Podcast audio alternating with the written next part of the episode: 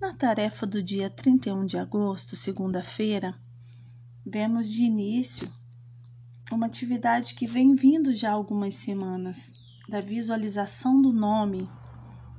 Essa tarefa consiste em você identificar o seu nome diante de todos da sua turma. Grafar esse nome numa folha em branco, treinando a grafia com a ajuda dos papais e mamães.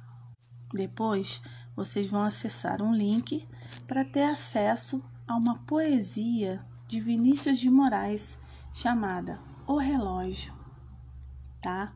Essa poesia também foi transformada em música.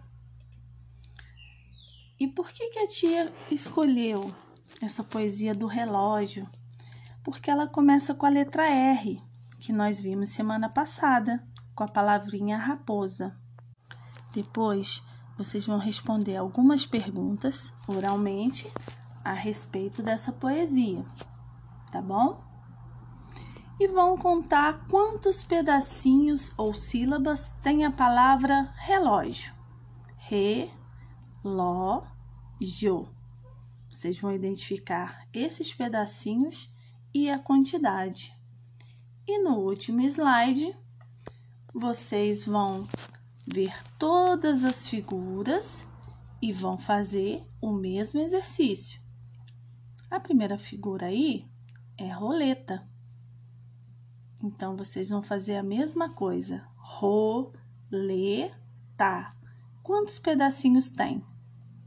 Assim, vocês vão fazer com o restante das figuras.